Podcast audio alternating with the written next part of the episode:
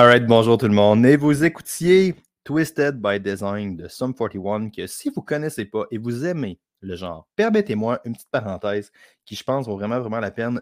Cet, album-là, en général, 13 Voices, est vraiment, vraiment, se fait vraiment pas donner tout l'amour qu'il mérite. Pour vrai, je pense, j'imagine, en tout cas pour les vieux loups comme moi, définitivement, euh, Sum 41, c'est un band qui est relativement connu, puis ils ont fait d'excellents albums qui sont pas connus parce que le monde compare à Sum 41 des années 2000, qui sont genre, qui étaient des dieux à l'époque. Puis, puis, fun fact, première histoire, le premier album que j'ai acheté de ma vie, genre avec mon argent, un CD fucking physique, OK? Pour les jeunes nous qui écoutent ce podcast-là, ça a déjà existé. On s'est déjà rendu dans des magasins pour acheter des fucking CD, même. Puis le, premier CD que j'ai acheté de ma vie, c'était. Euh... Ah, t'as vu comment il s'appelle cet album-là? Parce que c'est le premier album de Sum 41, Half Hour of Power, c'est ça, qui est sorti dans les années. Non, il est sorti avant All Care No Filler, qui est sorti en 2001. Fait qu'il est sorti en 2000, 1999-2000. C'est le premier album physique que j'ai acheté de ma vie avec de l'argent que j'avais économisé en tondant des fucking gazons dans mon voisinage. fait que ça, j'avais genre 2000, ça veut dire enlève-moi concrètement 22 ans. Fait que j'avais 8 ans quand j'ai acheté ce CD-là. ok? C'était avant que Sum 41 devienne les Sum 41 qui sont en ce moment. Puis, euh, puis dans le fond, c'est un band que j'aime beaucoup, entre autres parce que je trouve que Derek Wibley, le, chanteur, c'est un écrivain phénoménal. Mais cet album-là, 13 Voices, qui est euh, dans le fond la tune avec laquelle j'ouvre le podcast, euh, c'est vraiment, vraiment méconnu à cause que Sum 41 ont pris un gros break. Puis honnêtement, le monde les ont vraiment jugés pour ça. Puis je trouve ça vraiment poche parce que au pic de leur célébrité. Sum 41 ont pris une pause de genre 5 ou 6 ans. Puis ils sont venus après avec cet album-là. Je pense que c'est une des raisons pour lesquelles l'album n'est pas vraiment connu, c'est que genre. D'autres, ça fait 6 ans que vous ne faites pas de musique, puis là, vous revenez avec un album. Vous attendez à quoi que ça, On vous attend pendant 6 ans.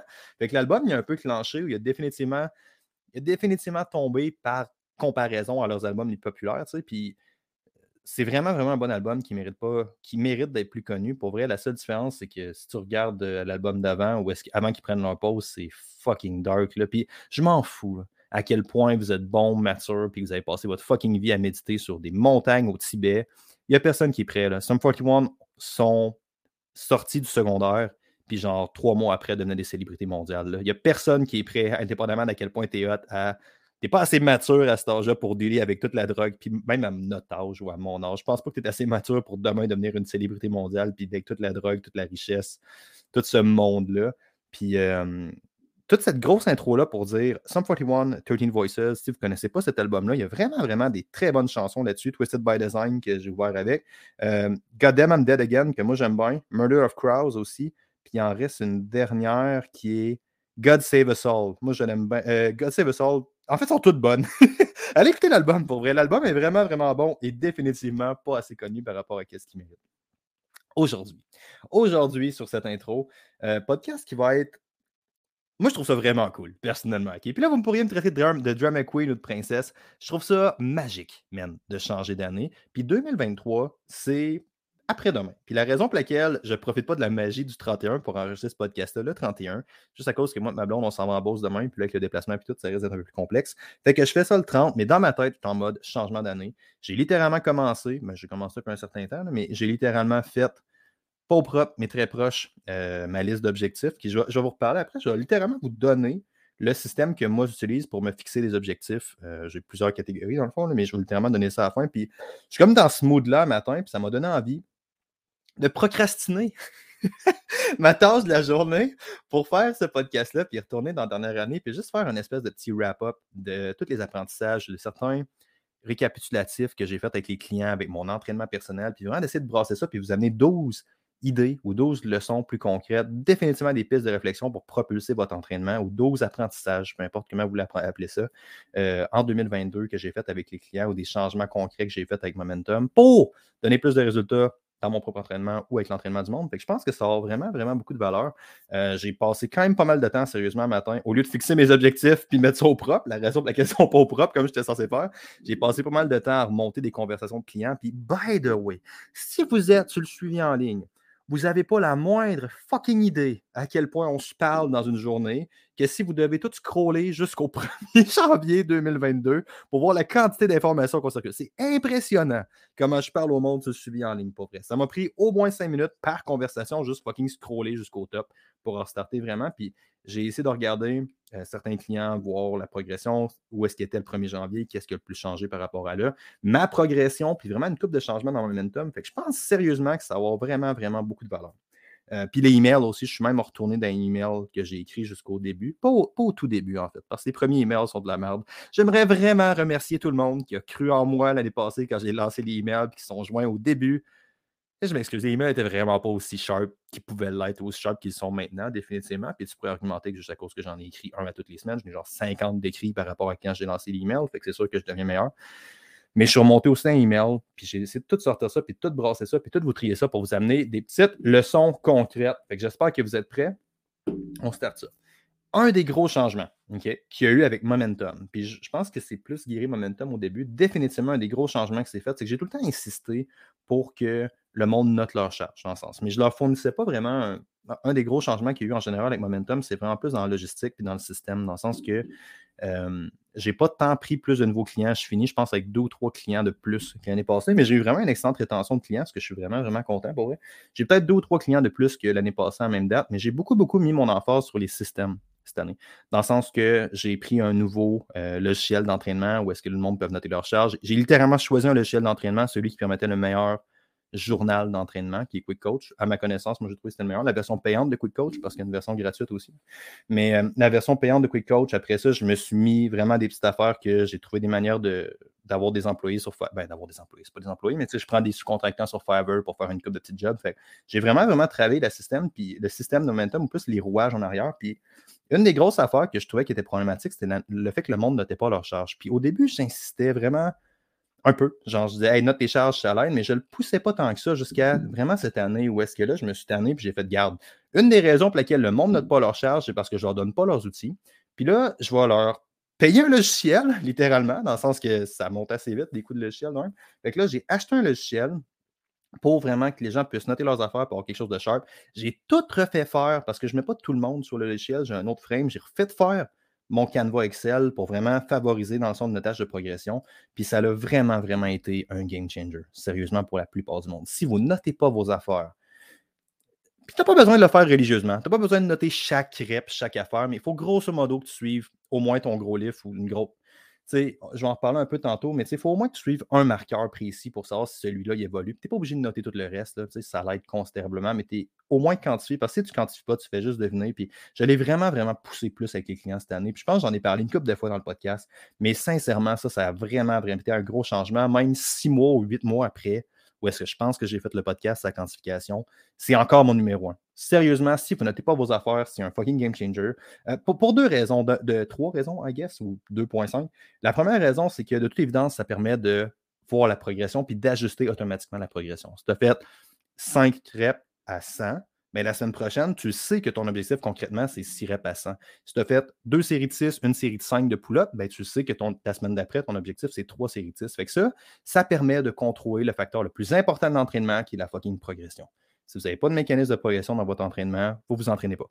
C'est de l'activité physique que vous faites c'est bien correct. Il n'y a pas de problème à faire d'activité physique. Tout le monde bénéficie à avoir plus d'activité physique. Mais ce qui différencie vraiment l'entraînement de l'activité physique, c'est ce mécanisme de progression-là. Ça, c'est vraiment, vraiment important. Puis, guess fucking what? En entraînement, ça passe par une quantification de la charge, par une quantification des reps, ça peut être aussi simple que de, quantifier ton temps de repos, dans le sens que si tu fais une charge de travail fixe, tu fais trois séries de 8 à 100 livres avec 60 secondes de repos, tu fais trois séries de 8 à 100 livres avec 45 secondes de repos, c'est une très grande progression. Mais ça passe vraiment par une quantification de chiffres, une quantification mathématique du progrès. Ça, c'est vraiment, vraiment important. Puis de toute évidence, ça permet d'ajuster la progression. L'autre affaire aussi, je vous dirais, c'est que ça permet vraiment de donner un espèce de feedback insidieux. Moi, je trouve ça tellement hot. Puis en même temps, c'est la raison pour laquelle les clients détestent ça. Mais ça permet de donner un espèce de feedback insidieux de si tu dors mal, man, puis tu as noté tes affaires, tu vas le savoir en maudite merde que ça l'affecte ta progression, puis ça va automatiquement te tourner vers les autres variables. Je, je vais en parler un peu plus tard de ma blessure au bench. Mais je me suis blessé au bench. Puis sérieusement, man, j'étais stressé au coton. Mes entraînements étaient de la merde. J'ai quand même essayé de pousser. Puis ça n'a rien à voir avec mon entraînement, rien à voir avec mon. Ben, je dors moins bien, là, quand... je dors considérablement moins bien quand je suis stressé, mais c'était vraiment, vraiment mon stress. Puis le fait de noter tes affaires, ça te met ça d'en face. Ça te met les autres variables d'en face, dans le sens que si tu vois que tu progresses depuis 3-4 semaines, ça va super bien. Puis là, que tu as un plateau depuis deux semaines, bien forcément, tu vas te poser la question automatiquement. Est-ce que je suis rendu à changer de training, ce qui pourrait être le cas? Est-ce que j'ai changé d'autres variables? Plus fait qu'autrement, la réponse c'est oui aussi. Fait que là, tu fais fuck, ça, ça affecte ton bien, puis ça te permet vraiment de te mettre d'en face. Puis ça, ça a beaucoup, beaucoup de valeur. Puis le 2.5, à guess, qui est un peu en lien avec le premier aussi sur l'idée de la progression, c'est que l'entraînement, c'est du micro-progrès. Puis c'est vraiment, vraiment du petit progrès sur une longue période. C'est la philosophie Kaizen à son meilleur ou du mieux illustré. Puis je pense que quand on est dans le day-to-day, ça devient un peu déprimant. Ou, ben, je ne sais pas déprimant, je ne pas déprimant, mais ça devient un peu décourageant de voir le petit progrès, puis les petites affaires, tous les efforts qu'on fait pour un retour qui n'est pas si grand que ça. Par contre, quand tu peux rouvrir tes autres phases d'entraînement où tu recules deux, trois mois en arrière, puis tu vois que tu fais. Puis, puis Samuel l'a fait sérieusement un matin, puis pour mon entraînement, la plus grande valeur de ça, a juste été retourné au début de l'année, puis j'étais comme, OK, je n'étais pas si fort que je pensais au début de l'année, mais shit, est vraiment, vraiment pas bien, tu sais. Puis là, tu recompares avec tes charges, tu recompares avec tes affaires, puis ça, c'est vraiment, vraiment. Hey man, le progrès, c'est, ou le savoir que tu as progressé, c'est probablement la plus grande source de motivation qui existe en entraînement, tu sais. Puis, puis de pouvoir faire ça, il ben, faut que tu notes tes merdes. Pour savoir combien tu as fait, faut que tu notes tes merdes. Fait que si vous n'avez pas noté vos charges, sérieusement, c'est vraiment, vraiment important. Puis dans, dans cette optique-là, je vous dirais, qui, est un peu en lien avec mon point primaire, mais c'est cette idée-là que si tu notes pas tes affaires, ça devient vraiment, vraiment difficile de savoir qu'est-ce qui marche puis qu'est-ce qui marche pas. Puis je l'ai compté puis je l'ai illustré de nombreuses fois. Je pense que j'ai fait quatre emails sur 50 sur cette thématique précise-là, mais c'est toute l'idée de, dans le doute, simplifie. OK? Puis tu le vois à force de noter les affaires quand ça marche puis quand ça marche pas. Puis quand quand le monde commence à stagner, ils ont tendance à vraiment, vraiment juste faire genre, ben là, m'a changé d'autres variables ou je vais ajouter plus d'entraînement, je vais faire plus de volume. C'est très, très, très rarement le cas. C'est bien, bien rare. Puis je ne dis pas impossible, honnêtement, c'est possible dans certains cas. Mais c'est quand même rare que la solution, c'est d'en faire plus. 99% du temps, la solution, c'est de faire mieux. Euh, I guess que c'est logique à faire, même si c'est vraiment, vraiment plus tard dans mes points. Euh, comme j'en ai parlé un peu tantôt, je vais vous faire une petite histoire pour vous compter ça. Je me suis blessé au bench. Puis ça m'a fait chier, sérieux, parce que, no joke, là, mon bench press puis mon upper body en général, c'est vraiment, vraiment une très, très grosse faiblesse pour moi. Là. Genre, j'ai compétitionné pendant, j'ai fait le calcul pendant que je marchais avec le chien tantôt. Je pense que j'ai fait huit ans de ma vie à compétitionner dans des sports de force. Puis, c'est pas tant la compétition ou les sports de force le problème. Le problème avec les sports de force, c'est que tu as des catégories de poids. Dans le sens que tu n'ajoutes pas de la masse musculaire pour acheter de la masse musculaire. Ça peut vraiment, vraiment te pénaliser considérablement, parce que ben, la plupart des livres, c'est un total dans le fond. Là, mettons, allons-y avec l'haltérophilie parce que c'est lui que j'ai compétitionné depuis longtemps, je pense. Tu as clean and jerk puis l'arraché ou le snatch. Snatch et épaulé jeté. J'ai dit les deux équivalents, mais en français, théoriquement, c'est épaulé jeté et arraché. Puis, euh, ton upper body n'est pas tant impliqué. Genre, oui, ça te prend un certain niveau, mais c'est. Si tu pourrais avoir tout ton poids dans les jambes, tu le ferais. Puis ça fait que si tu as une catégorie précise de poids, la mienne était 77 kg, ce qui est vraiment, vraiment pas tant que ça. Je n'ai pas l'équivalent en livre. Mais ça fait que tu t'amuses pas à bâtir ton upper body pour bâtir ton upper body. Tu veux avoir le plus de masse possible dans tes jambes parce que tu as une catégorie de poids à faire. Puis c'est de la merde faire une catégorie de poids. Fait que j'ai même été limité dans mon développement de haut de corps pendant très longtemps par désir de compétitionner justement dans les catégories de poids. Puis ça fait que j'ai une sérieuse lacune. J'étais vraiment, vraiment chier. Puis euh, j'ai décidé de mettre l'emphase sur ça cette année. J'ai fait, pour vrai, ça me dérange, genre, d'avoir des petits bras, d'avoir des petites affaires. Puis, tu sais, ça me prend des fucking pantalons 36 pour rentrer mon cul. C'est même pas de blague, genre. Ma circonférence de taille est légèrement en haut de 32, puis ça me prend des pantalons 36. Fait que j'ai besoin de deux grandeurs, littéralement, pour rentrer mes jambes. Ce qui est un très beau problème. Je me plains pas d'ailleurs. Mais, tu sais, ça vous donne un niveau versus le fait que j'avais des petits fucking bras, genre. Fait que, tu sais, ça a commencé à me déranger. Fait que j'ai décidé de mettre l'emphase sur des lifts, d'essayer de rebuilder un peu mon upper body parce que j'avais aucune force dans mon upper body. Puis je trouvais que le bench était un bon indicateur de ça, tu sais. Puis ça allait vraiment bien parce que j'étais un certain débutant, entre guillemets, puis je progressais vraiment bien, mais j'ai été trop coquille. Puis une semaine où est-ce que je dormais mal, j'ai quand même trop poussé, puis je me suis vraiment, vraiment blessé. Assez, assez solide pour vrai, c'était vraiment mal. Donc, ça me réveillait la nuit, cette merde-là. Puis euh, ça, ça a fait que aujourd'hui, je finis mon bench, j'ai atteint mon objectif. J'ai même pas maxé euh, j'étais censé maxer. Ben, j'ai maxé ish, mettons. Là. Je, au début, j'ai commencé l'année, je faisais une rep à 2,25. Ce qui n'est pas très hot, sérieusement. Ben, tu sais, c'est pas très hot. Il y en a qui écoutent et qui font, ben oui, c'est bon, là, mais tu sais, je veux dire, bro, je, je, squatte 500 livres, puis je m'organise pour être. Je dans le fond, je vais juste finir mon histoire, puis après ça, je vais amener. Puis j'ai fini à 2,25 en 8. Fait quand même une belle progression sans avoir maxé. Puis la raison pour laquelle je n'ai pas maxé, c'est parce que je m'enligne pour faire une compétition de powerlift en mars. Puis euh, je ne veux pas piquer trois mois avant. Je veux continuer de m'entraîner pour vraiment devenir bon sur un RM. Puis vraiment mettre toutes mes ressources parce que ça va venir quand même vite la première de mars. C'est juste deux mois. Fait qu'il me reste, mettons, huit semaines-ish. Fait que je ne vais pas maxer huit semaines out. Je veux vraiment utiliser toutes mes ressources pour vraiment builder, builder, builder, builder, qui est une autre leçon que je vais vous parler tantôt. Puis euh, j'estime que je devrais être capable de sortir relativement facilement 400 livres de squat, ce qui serait mon objectif. Fait que je suis capable de squatter 400-ish sans à 8 semaines d'entraînement, ce que j'estime. J'espère que dans 8 semaines, je ne dirais pas j'avais tort, mais qui serait grosso modo mon meilleur squat à vie. Ce serait ça l'objectif. Puis deadlifter 500, je pense que je vais être capable de le faire pas mal no matter what ou très très proche. Peut-être pas 500-0-0, mais je suis 95% confiant d'être capable de sortir quelque chose en haut de 475. Fait que, ça pour dire, c'est pas nécessairement mes chiffres que je donne, mais j'ai un gros, gros gap par rapport au fait que je squat fucking 400, puis je rush ma vie à deux plates au bench. Il y, y, a une gros, gros différence. Puis, euh, un des affaires que j'ai essayé de faire, c'est ultimement, avec cette progression-là, je benchais, puis j'ai eu une progression phénoménale sur mon bench, sur mon bench press. J'ai sorti 8 cette semaine, il y a deux jours, euh, sans maxer, parce que justement, je ne veux pas me péter, puis je ne veux pas avoir besoin d'une semaine pour récupérer. Je veux être capable de rebencher relativement rapidement lundi prochain ou mardi prochain, ou en faire même pour vraiment rentrer plus d'entraînement possible et non pas juste me détruire.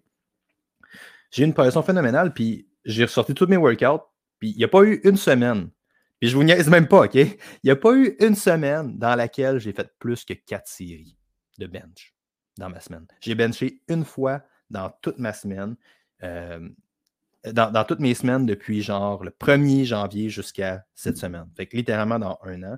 Puis encore pire, si vous écoutez un peu, je me suis pété l'épaule. Je pense que ça m'a pris un mois ou deux récupérer de ça. Fait j'ai eu genre 30 semaines d'entraînement. Puis la progression a vraiment été super satisfaisante dans le sens que je je ne l'ai pas fait, fait que c'est le temps facile de dire genre, ah, ben là, j'aurais pu le faire aussi, mais j'estime assez facilement être capable de sortir, ben pas facilement, mais je n'étais pas décédé sur mon vidéo. Là. J'aurais été probablement capable de sortir certainement une neuvième rep ou même une dixième rep peut-être à 2,25, fait que j'aurais vraiment, vraiment été content de ça. Mais euh, ça pour dire, tu sais, puis c'est ça l'affaire, c'est que le monde sont tellement occupés à complexifier leur workout puis c'est ça que j'essaie de dire. Permettez-moi la fin de cette très longue parenthèse-là. Le monde sont tellement occupés à complexifier leur workout, à rajouter 15 000 nouveaux fucking exercices qui oublient de regarder qu'est-ce qui compte vraiment, qui est la progression dans le temps. Mes affaires marchaient, ma progression était très, très, très steady jusqu'à blessure. C'était pas le temps de rajouter un deuxième bench. C'était pas le temps de rajouter plus de volume. Pas, je, tu changeras ces variables-là lorsque ça va arrêter de marcher. Mais pour l'instant, ça continue de marcher. Fait que c'est vraiment contre-productif d'ajouter des affaires. Puis c'est encore pire en nutrition. Fait que le deuxième point, dans le doute, simplifie. Complexifie pas. Si tu n'es pas sûr, tu as un plateau, fais juste couper des affaires, check qu'est-ce qui marche, fais plus de qu'est-ce qui marche, puis essaie pas juste de rajouter plein de variables en disant que tu sais pas. C'est, malheureusement, la science de l'entraînement a été craquée depuis un certain temps. Dans le sens que des, innovations technologiques en entraînement, genre des trucs qui changent la game, dans les 25 dernières années, il n'y en a pas tant que ça. On fait pas, pareil exactement, mais grosso modo, tu rentres dans un gym dans les années 80, tu rentres dans un gym dans les années 2020, on fait grosso modo la même affaire. Les exercices populaires ont changé, mais il y a pas mal plus de trucs comparables qu'il y a de trucs différents. Fait que c'est vraiment, vraiment important de, de, de, garder ça en tête. Dans le doute, tu ne veux pas complexifier, tu veux simplifier. Quand tu n'es pas sûr, puis quand tu stagnes, c'est vraiment, vraiment important. Puis, euh, dans cette optique-là, là, j'ai deux points, lesquels j'amène en premier? Je l'ai comme dit un peu avec mon histoire, fait que je pense que je vais juste closer cette parenthèse-là, mais une chose qui est vraiment, vraiment importante, c'est que le monde s'imagine qu'ils ont besoin de plus d'affaires, qui ont besoin d'avoir plus d'objectifs ou d'intégrer plus de suppléments ou d'avoir une nouvelle diète ou une affaire de même.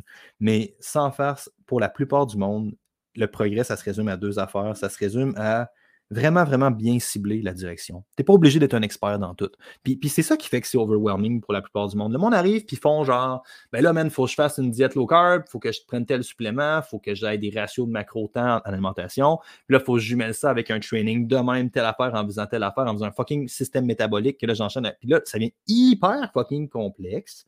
Puis cette complexité-là, elle éloigne la personne de son KPI ou son indicateur de performance clé qui devrait vraiment, vraiment être ciblé. Si vous avez une chose à faire après ce podcast-là, ça serait celle-ci, pas vrai. Faites juste vous asseoir, puis faites genre, c'est quoi mon marqueur qui compte? Ou vraiment, vraiment une, indication très, très claire de la direction que tu veux aller. Fait que, tu sais, dans ton entraînement, mettons, tu te dis, bon, moi, je veux bencher 3 plays, 315. Fait que là, je pars avec mon 315. Good. Ben, mon, KPI, mon, mon indicateur de, de, performance numéro 1, c'est ma performance au bench press, right? Fait que là, je regarde ça, comment ça monte. Puis surtout, qu'est-ce que je fais qui n'aide pas à ça? Puis pour vrai, la plupart du monde, ça passe juste, par ça. Ce que tu fais pas est aussi important que ce que tu fais, voire probablement plus. Dans le sens que, puis c'est très, très vrai en alimentation, dans le sens que le monde sont comme, mais là, donne-moi une diète parfaite, ou là, je veux qu'on check toutes mes affaires, je veux checker ça. tu sais, un truc que moi, j'aime bien faire avec le monde, c'est juste, donne-moi trois jours, puis fais juste noter, compte pas tes calories, fais rien, compte trois jours, après ça, on s'assoit ensemble, fais je me dis, regarde tes affaires, qu'est-ce que tu veux améliorer? Qu'est-ce que tu veux pas faire? Ou qu'est-ce que tu veux juste ôter là-dedans? On s'entend, c'est pas hyper complexe. Je te parle pas de recompter tes affaires ou de refaire juste un type d'alimentation précis ou de commencer à compter tes fucking grammes de glucides. C'est juste qu'est-ce que tu veux améliorer, tu sais, ou qu'est-ce. Puis, puis généralement, en tout cas 95% du temps, ça se résume à ôter des petites affaires ou à modeler des petites affaires ou à légèrement les changer, qui va être un des points d'alimentation aussi tantôt. Mais tu sais, c'est vraiment, vraiment important de considérer ça dans le sens que si tu as quelqu'un partiellement d'entraînement aussi, là, dans le sens que tu as quelqu'un qui veut monter son bench, qui est moi, pour vrai. C'est un, réel exemple. Restons dans la réalité ensemble un peu. Je veux monter mon bench, mais là, man, j'essaie de pousser mon squat, j'essaie de pousser mon dead, j'essaie de pousser mon shoulder press, j'essaie de pousser et de liner tout le temps.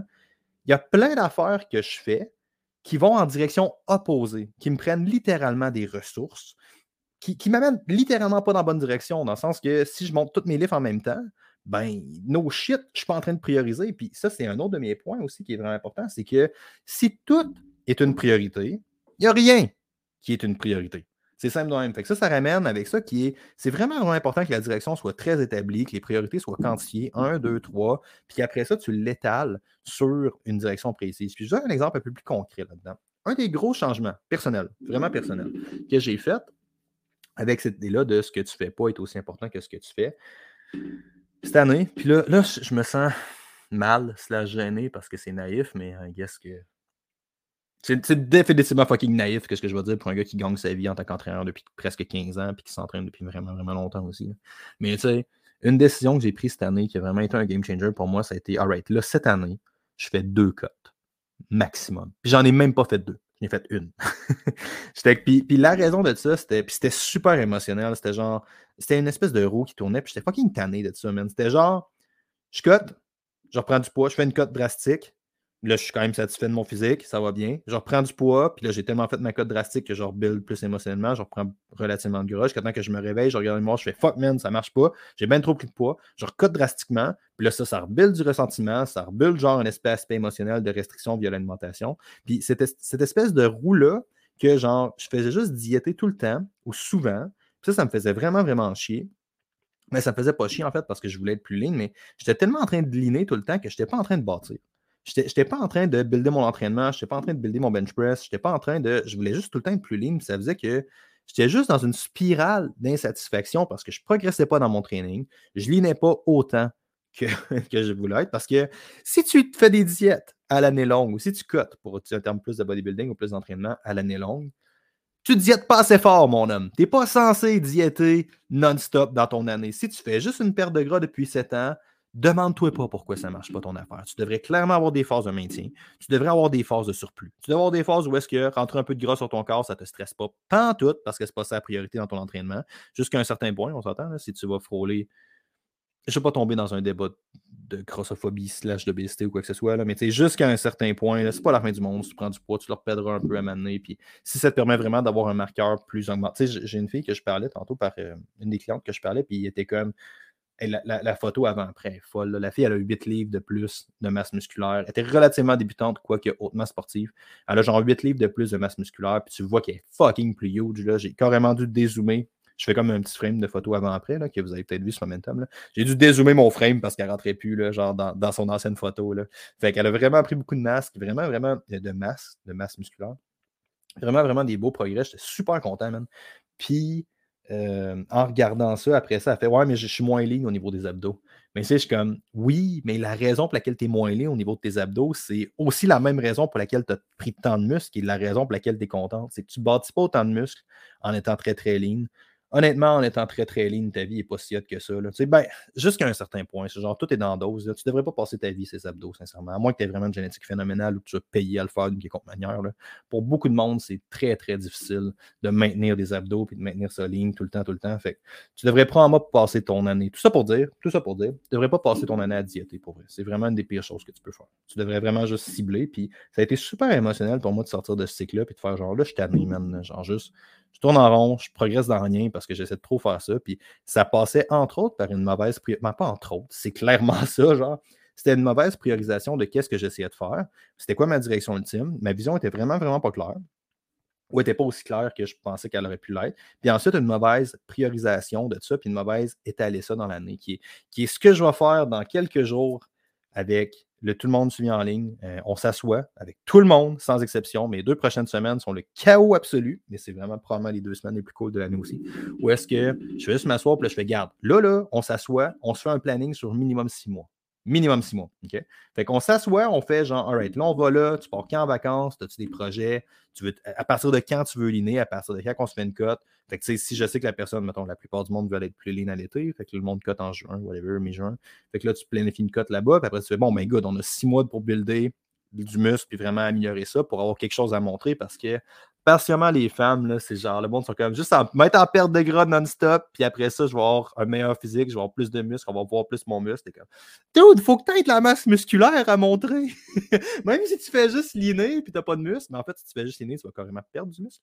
Mais tu sais, si tu n'as pas de muscle à montrer, ton physique sera vraiment pas aussi impressionnant qu'il pourrait l'être. Tu devrais passer la plupart de ton année à bâtir, puis après ça, montrer ou tester, peu importe le terme que vous voulez utiliser, puis voir ce que tu as vraiment, vraiment accompli. Tu, devrais passer un bon 6, 8 mois, 9, 10 mois dans ton année, facile, facile, à juste développer, développer, développer, bâtir, bâtir, bâtir. Puis c'est un concept très, très simple qui est une vieille métaphore de Louis Simon, dieu du powerlifting, pour ceux qui écoutent, qui se rappelle de lui, un gars qui est décédé, je crois, l'année passée, qui était une légende en termes de périodisation. Puis c'est juste une pyramide est aussi haute que sa base est large. Puis, puis, on le voit tellement bien avec des Olympiens. Genre, le monde qui s'entraîne pour les Olympiques, c'est des cycles de 4 ans. Genre, ils piquent pas à toutes les deux semaines. Ils essaient pas de coter. Ils essaient pas de faire leur meilleure performance à toutes les deux, trois semaines, à tous les mois, dans le sens qu'ils essaient vraiment juste de donner une go. Ce qu'ils font, c'est qu'ils s'entraînent pendant fucking 4 ans. Puis après ça, les le dernier mois, deux mois, trois mois, là, ils piquent. Là, ils transfèrent tous leurs acquis, mais ils ont des acquis à montrer. Ils ont développé des affaires pendant fucking trois ans et demi ils ont tellement développé qu'après ça, ils peuvent tester ou appliquer. Puis là, la pyramide, elle monte fucking haute. Puis c'est vraiment cette métaphore-là. C'est l'erreur, probablement, ben, peut-être pas numéro un, mais c'est une grosse erreur que le monde font dans le gym. C'est genre, ils développent pas, ils font juste essayer de montrer puis de tester tout le temps. Puis ça s'applique pour la shape, puis ça s'applique pour la force aussi. Ça s'applique vraiment, vraiment pour la force. Si tu es juste en train de tester ton 1RM, tout le temps essayer de mettre plus lourd sur 2 reps, 3 reps, 1 rep, whatever, à chaque semaine, tu essaies de battre ton 1RM, tu ne développes pas, tu testes.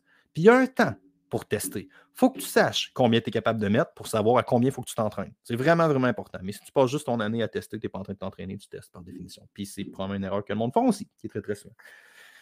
Ah, fuck. Là, j'arrive à 30 minutes, puis j'ai pas plié mes poches. J'ai parti un peu all over the place. Fait ce que je voulais dire avec cette idée-là, c'est que ce que tu fais pas est aussi important que ce que tu fais. Puis, euh, donnez-moi une petite, affaire parce qu'au niveau de l'alimentation, on a souvent l'impression que ça, ça veut dire, puis surtout, je l'ai un peu dit de cette manière-là, mais c'est pas ça que j'essaie de dire. Ça veut dire, donc, dans ce cas-là, je veux juste couper les habitudes que j'ai qui ne fonctionnent pas. Puis, même si en théorie, ça paraît très simple, ça paraît donc la chose à faire, je vous dirais 95% du temps, c'est une vision qui est excessivement naïve de la situation. Dans le sens que la plupart du monde, ça se résume parce que, mettons, toi, t'aimes bien le popcorn, mettons. T'es vraiment, vraiment un triple de popcorn. Eh ben non, popcorn, c'est pas si pire que ça. Mettons de chips. T'es vraiment, vraiment un triple de chips. Toi, tu te lances des chips à chaque soir, t'adores ça, puis c'est vraiment cool. Tu penses que tu vas avoir quelque chose qui te donne une grosse source de bonheur, tu vas couper ça du jour au lendemain, puis ça va faire autre chose que, tu sais, bâtir du fucking ressentiment, puis venir t'auto-saboter plus tard? C'est sûr que ça va venir te recouiller à un C'est sûr, sûr, sûr. Fait une des meilleures options d'avoir un. Puis surtout la guerre dans le monde d'entraînement, c'est pas compliqué. C'est l'écrasante majorité, parce que j'ai juste un exemple de perte de poids en tête. Mais c'est l'écrasante majorité du monde qui va reprendre le poids sur 5, 6, 7 ans. Euh, en fait, c'est moins que ça. C'est genre 3 à 5 ans. 3 à 5 ans, tout le monde va avoir pris leur poids. C'est genre 95% puis il y a certaines études qui montrent jusqu'à 99 fait que, Tout le monde va reprendre leur poids, puis c'est entre autres parce que le monde a tellement fait des changements drastiques qu'ils n'ont pas pris le temps de mettre des habitudes. Puis là, vous avez déjà entendu ça, mais laissez-moi concrétiser ça un peu.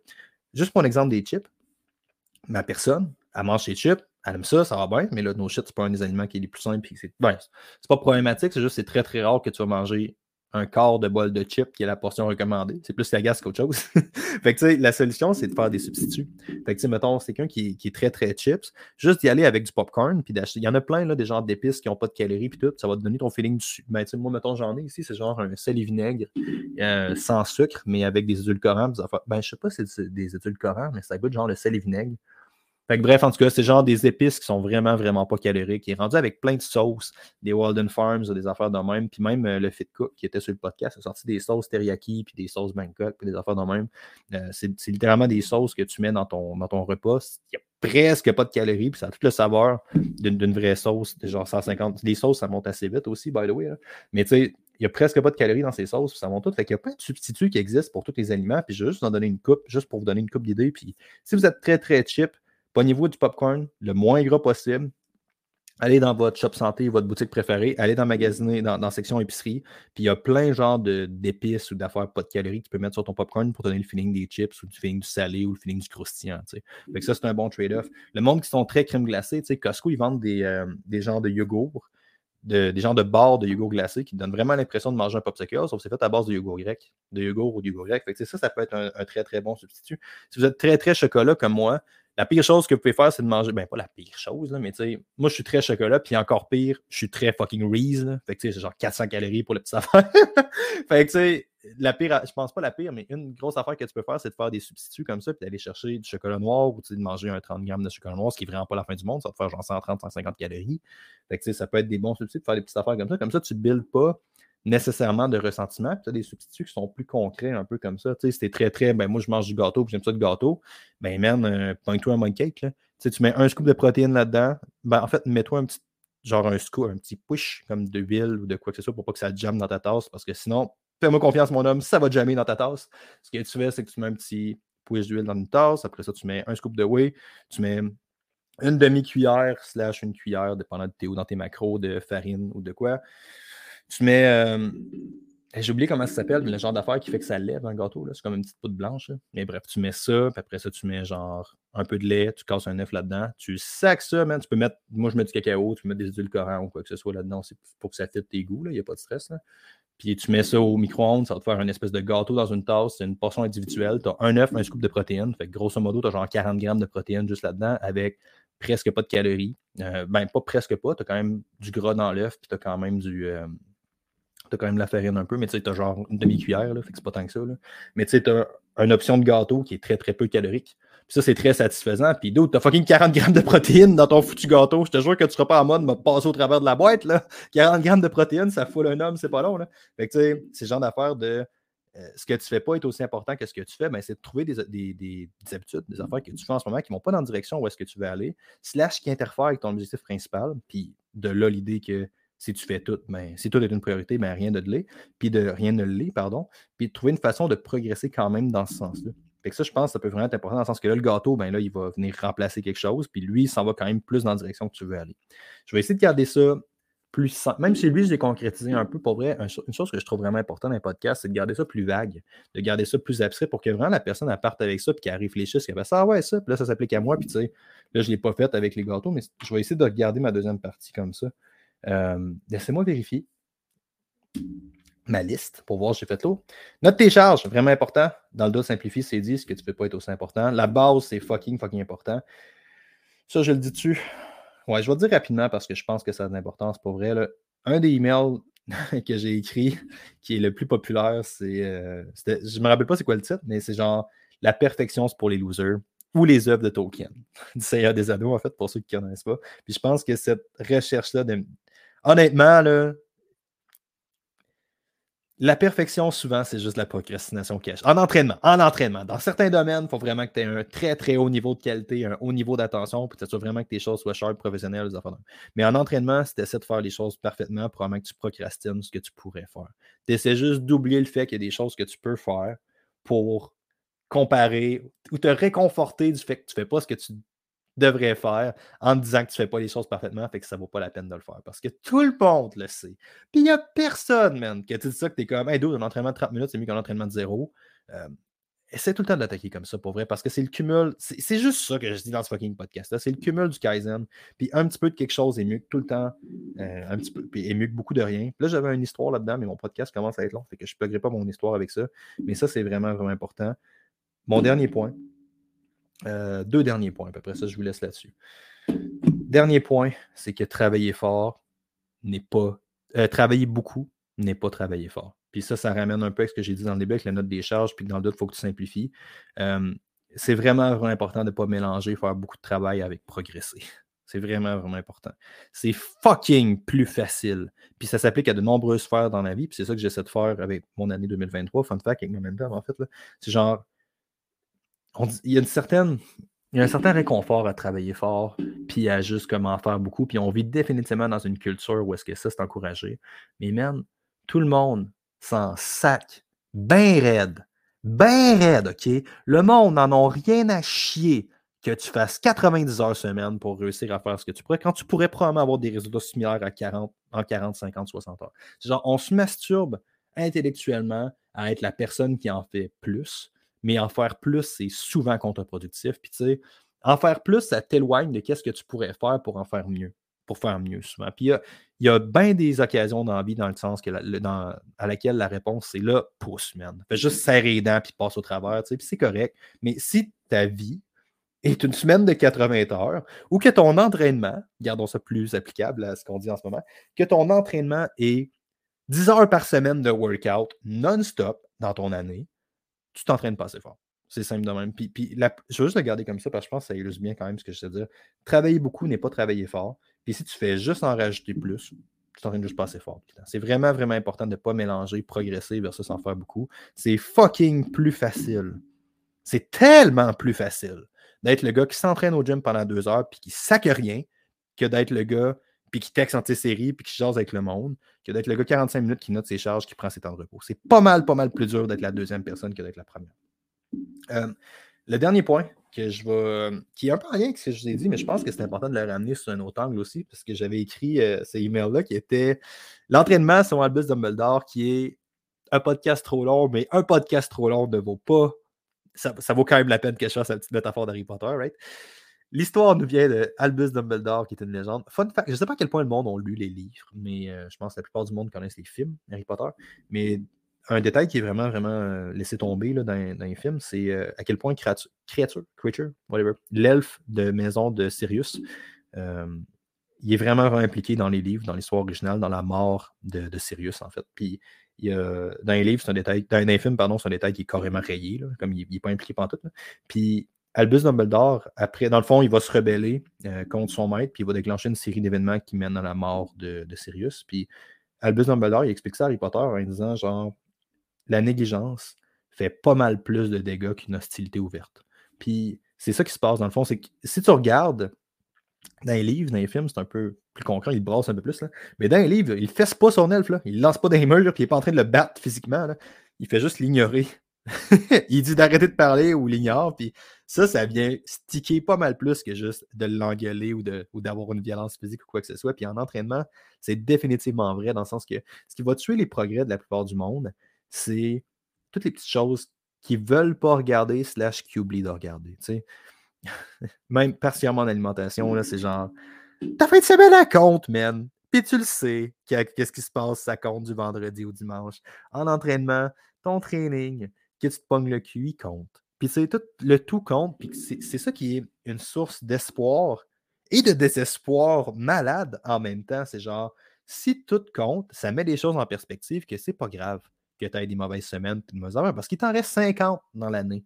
Mais la mauvaise nouvelle, c'est que tout s'additionne quand même. Fait qu'il faut trouver une espèce d'équilibre là-dedans. Puis je dirais, la plupart du monde, leurs progrès sont vraiment, vraiment limités parce qu'ils négligent pas mal plus que parce qu'ils veulent, euh, ce qu'ils travaillent activement. Parce qu'il y a souvent un gros, gros gap entre ce qu'on pense qu'on devrait faire et ce qu'on devrait faire vraiment, ce qui, ce qui est la job d'un coach. En fond, c'est vraiment, vraiment ça, la job d'un coach. Je pense que c'est de donner de la clarité à personne, puis après ça, de fournir un support.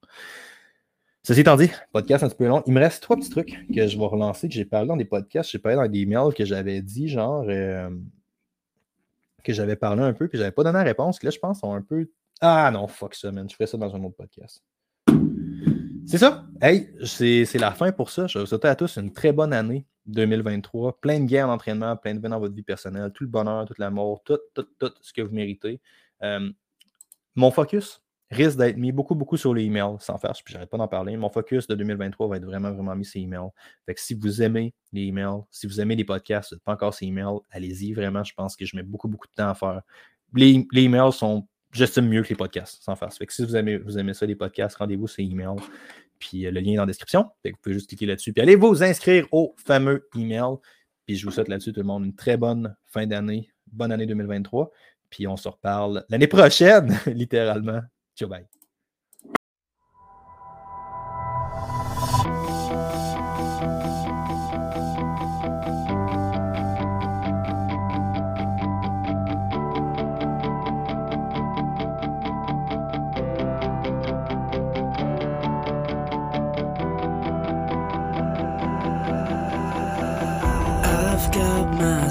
To bear. Stitches just can't repair. Whoa, there's no one to blame this time. Absolutions waiting on a prayer. I'm breaking